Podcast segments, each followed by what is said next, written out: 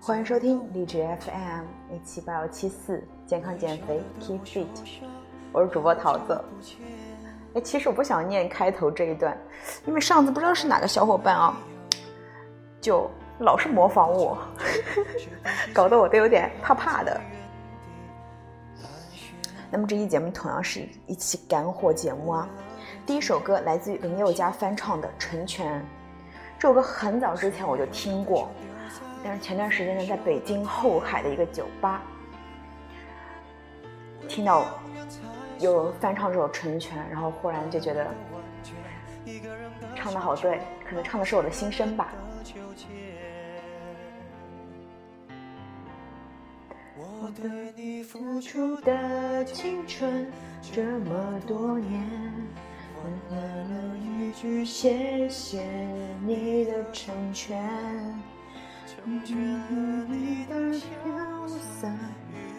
OK，我们来录节目哈。就 今天这期节目跟大家讲的就是说，晚上锻炼这个时间点 OK 吗？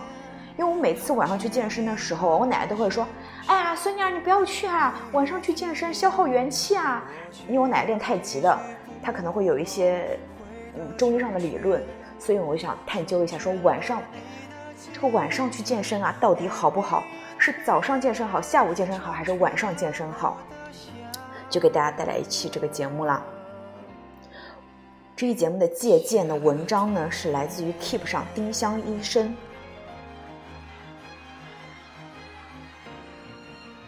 最近有位体重超标的朋友说他想减肥啊，可是他早上起来做早饭，照顾孩子很忙，白天在办公室工作也很忙，下下班之后呢还要给孩子做晚饭，到八点之后呢才会有时间可以自由活动。然而呢，在他刚开始做晚上的运动时，看到微信朋友圈里疯狂的传了一个叫做“各种晚上不宜锻炼”的说法，晚上锻炼呢等于慢性自杀。太阳下山之后再做出汗的活动会伤元气，老年人组织夜跑后纷纷病倒，我的天哪，可怕了！相信很多朋友都有相同的困惑，那么下面我们就来聊一聊晚上锻炼这个话题。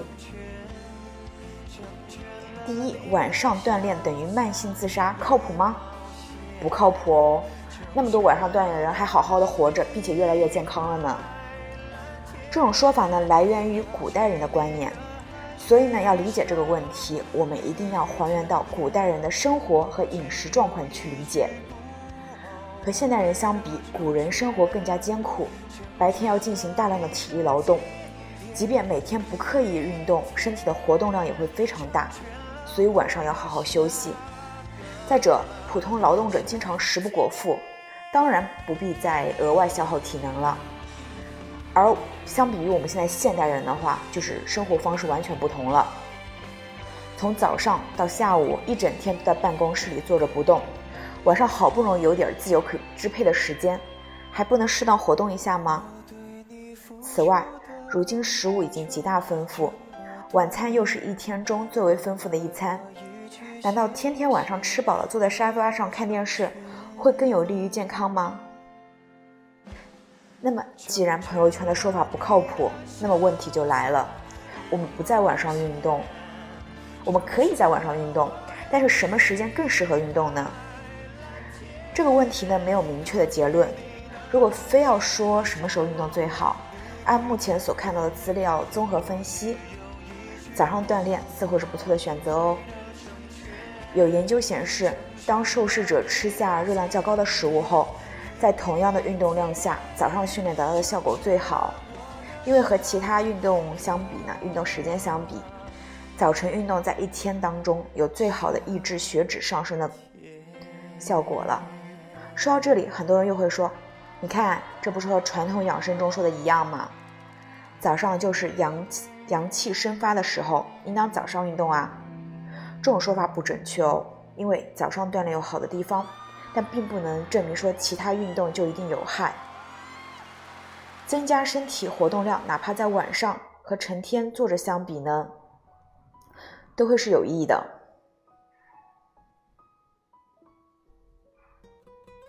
如果说运动后身体舒畅、睡眠香甜，第二天神清气爽、精神好，就说明身体喜欢这种做法。但是如果你晚上运动啊，第二天疲劳乏力、精神萎靡，就是运动不当。所以说要看一下自己的一个身体的一个反应。这个的话，非我非常深有体会啊，因为我无论早上、中午、晚上运动的话，我都是身体很好。但是我闺蜜不是，她早上晨跑完，坚持跑完之后，一身一天精神萎靡啊，就真的是让他做个工作都慢死愣腾的，我就。就觉得你不适合晨跑，我就跟他说你直接不要晨跑了。但他夜夜跑的效率非常高，跑得很快，包括会流很多汗，就是脸都会看起来小一圈，精神也非常好。第二天精神还是很好，所以根据自己的身体情况来判定啊，自己是否就是自己在哪个时间段运动是最好的。那么如果说你测试出来你适合晚上运动了，那么你晚上运动需要注意些什么呢？对于上班族，晚上运动确实是个不错的选择。上了一天班，晚上运动有助于放松自己，还能助眠。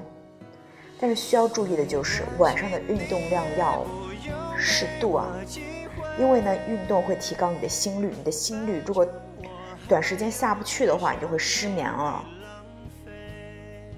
在运动量上，锻炼到全身舒适通畅的状态就好，别让自己运动后疲惫不堪。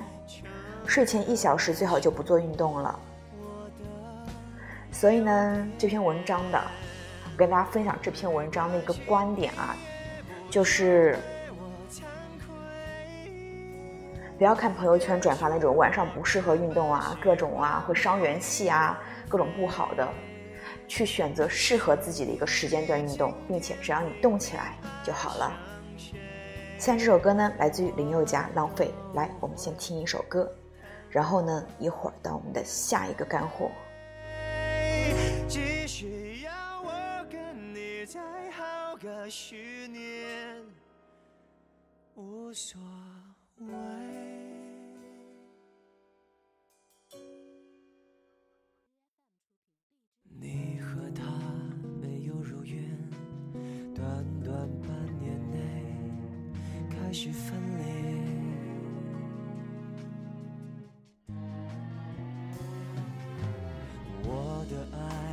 就没变，连我自己都对我钦佩。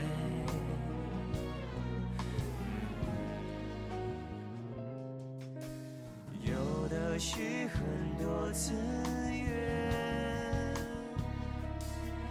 我有的是很多时间。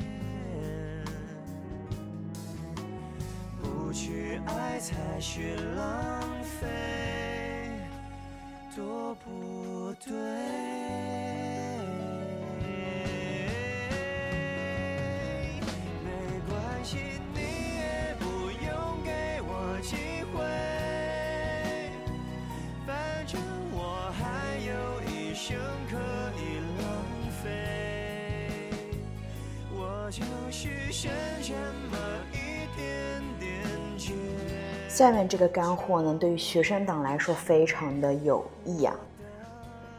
因为我个人是出来工作的，就不在学校嘛，所以我会还比较少关注学生党。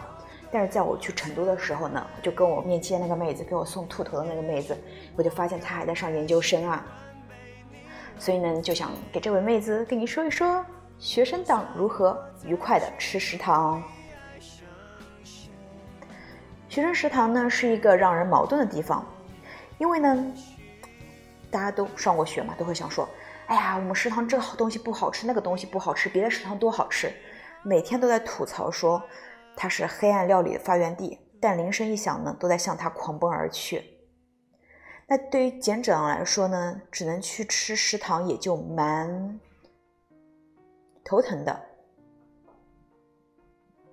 但是呢，食堂呢，根据在呃，就是跟外面的那些小饭店啊、小吃摊比起来，无论是卫生条件还是营养均衡上，实在是不能再良心了。所以呢，食堂不是你的限制哦，甚至可以成为你的优势。那么该如何有效的利用食堂呢？给大家分解一下。首先，第一个饮食原则，不要让自己有饥饿感，无论你是否在食堂吃饭。减脂期都应该遵循这个原则，减肥需要均衡的饮食加运动，而不是靠饿瘦的。尽可能选择高蛋白、高纤维、低油、低盐、低糖的食物。按时吃饭，规律进食，一日三餐都要吃，而且要按时吃。如果有条件，可以少食多餐，不要暴饮暴食哦。尽量吃慢一些，坐下来慢慢吃，不要狼吞虎咽或是边走边吃。大家可以去回忆一下啊，就是说，你看你身边的，如果说胖胖的一些妹子啊，是不是都吃饭还比较快，或者喜欢边走边吃？这样子吃饭没有仪式感的话，很容易导致多吃。就我最近的话，我也在体会，当我吃多的时候，我一般都是无意识饮食，但是当我坐下来去慢慢去吃，去。感受这个食物，去给它努力去找到一个连接点的时候，我其实对食物是没有渴望的，我只是想说，嗯，它在那边，然后正好我饿了，我想吃，而不是说狂想吃它，就会有一些抑制的。我很喜欢我那种状态，因为那样子不会多吃。那么对于食堂的三餐建议，从早餐开始讲，早餐很多同学呢。为了早上多睡一会儿，会直接放弃早餐。但像上面说过的，减脂期应该一餐不落，不带就是不落的一个吃饭。吃好早餐不仅能给你带来一个精力充沛的上午，还能防止中午多吃。其实呢，你只要早起个二十分钟，就能坐下来好好吃一个豪华的早餐了。食堂可选的食物有水煮蛋、豆浆、牛奶、豆腐花，还有凉菜。粥、饼、馒头等，但是这个饼啊，不要炸的，不要煎的。这个馒头呢，不要是就很腻的那种。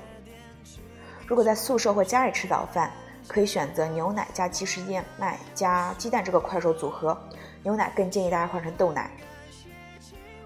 如果有条件，可以再加一些蔬果，让早餐更丰富。早餐注意，尽量选择水煮蛋，实在没有呢，可以用茶叶蛋代替。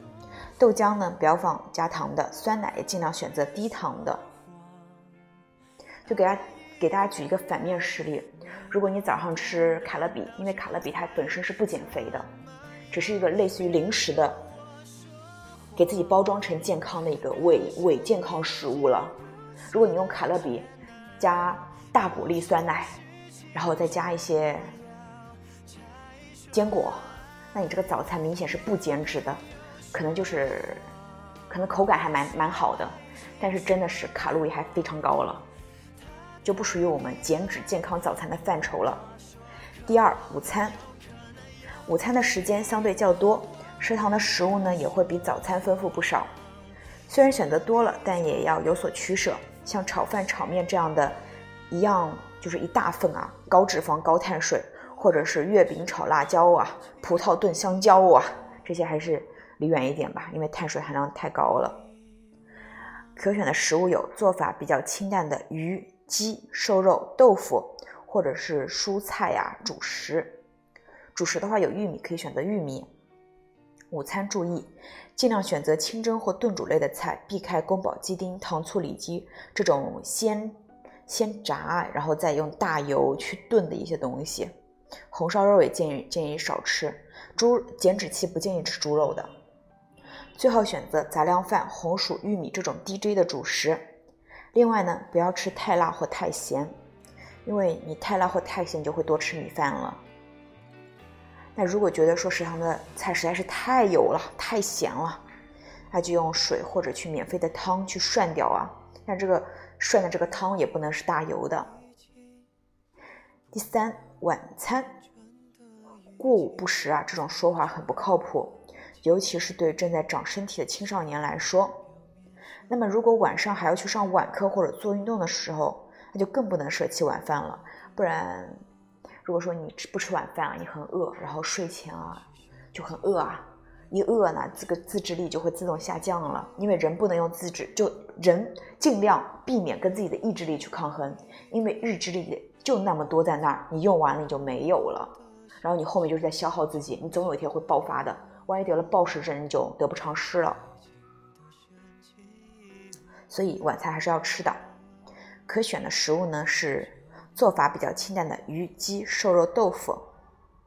然后呢，蔬菜还有主食。晚餐的原则哈，就是说选择的原则跟午餐类似，但是如果你中午已经吃了比较多的有肉类的话，就在晚上多吃一些蔬菜来保持营养的一个均衡。另外呢，不要把水果当晚餐，因为水果的含糖量很高，不仅不能帮你减肥，还会让你饿得更快哦。那么除了三餐之外，你还可以加餐。就算减肥也是可以吃零食的，在课间补充一些零食，可以帮你减少饥饿感。可选坚果、水果、黑咖啡。同样的量要控制，因为坚果的热量其实是相当高的。坚果。它是富含有益脂肪，但一次不要吃太多，一小把就足够了。水果呢，选择个头比较小的。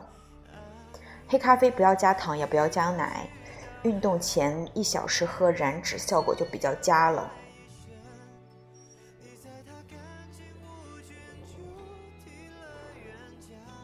现在这首歌呢，来自于林宥嘉，《天真有邪》。那颗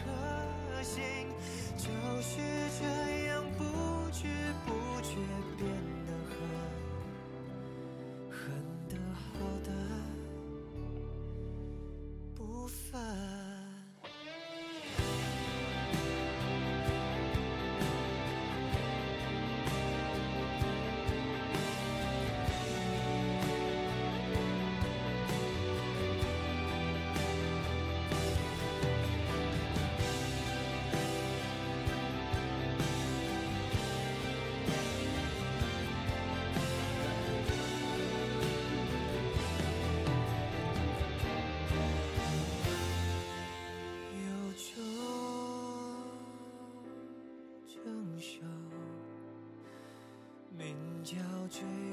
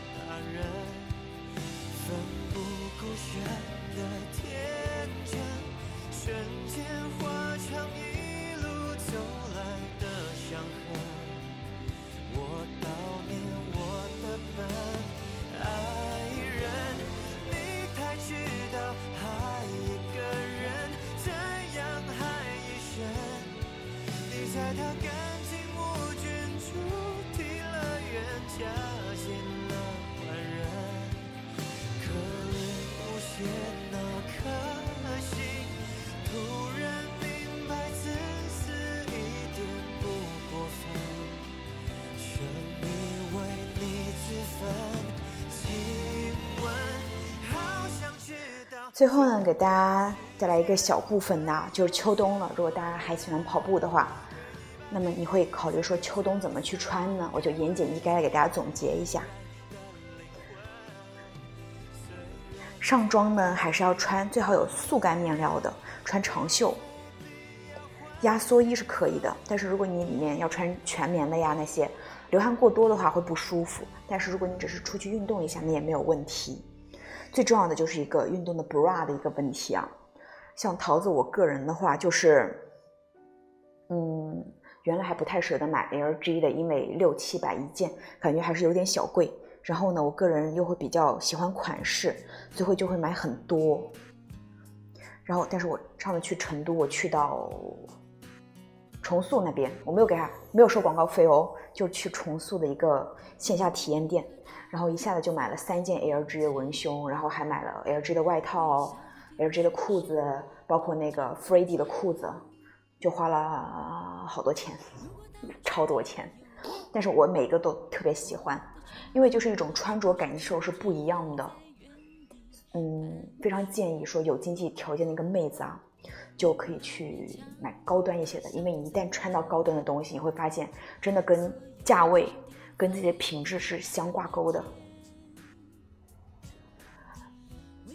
选择适合自己的一个 bra 非常重要，还有自己的一个上装啊，在里面的这个长袖的压缩衣或一个就是长袖，外面可以穿一个我个人早上跑步的话，现在广东的话是穿一个防晒衣，也是长袖的。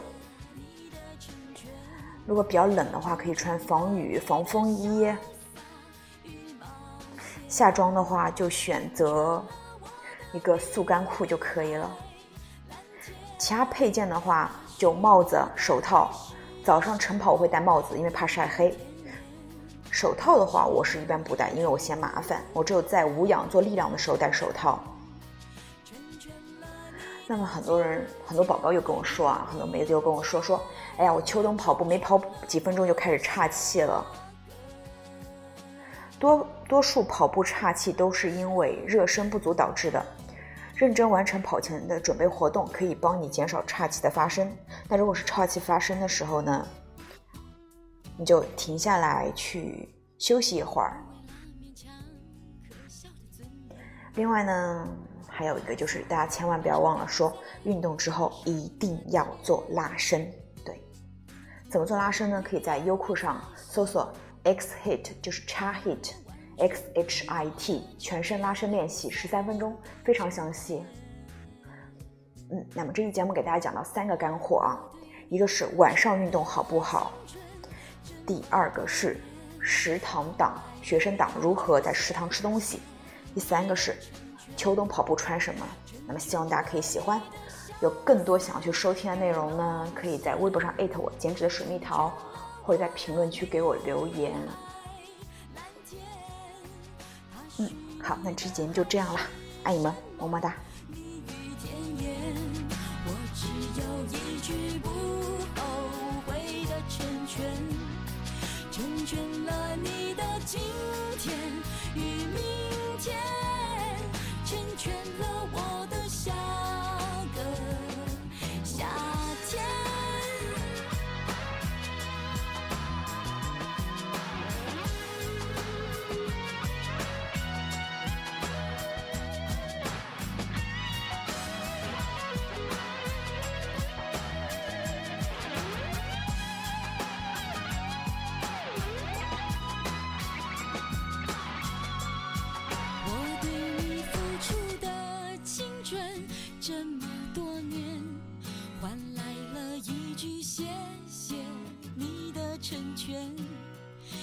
成全了你的潇洒与冒险，成全了我的碧海蓝天。他许你的海誓山盟，蜜语甜言，我只有一句不后悔的成全，成全了你的今。